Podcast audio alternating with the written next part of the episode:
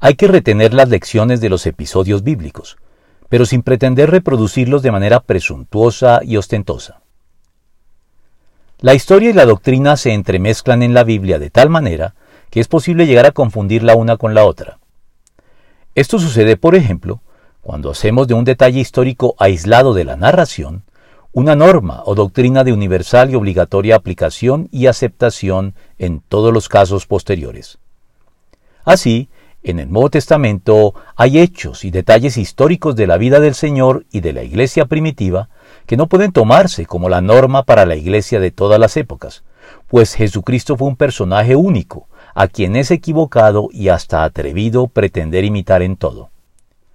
De igual modo, tener todas las cosas en común, o la costumbre de las mujeres cristianas de la época de llevar cubierta la cabeza, son narrativas históricas específicas y no doctrina de universal aplicación.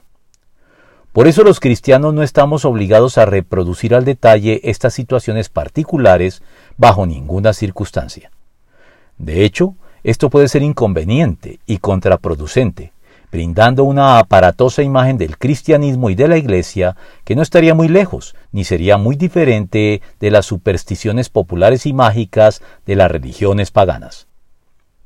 Es pues necesario retener la permanente lección espiritual de todos estos episodios, pero sin tener que reproducirlos a la letra en todos sus detalles.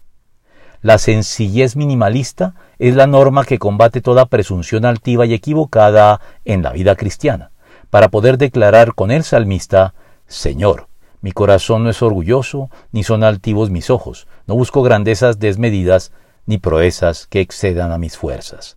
Salmo 131, 1.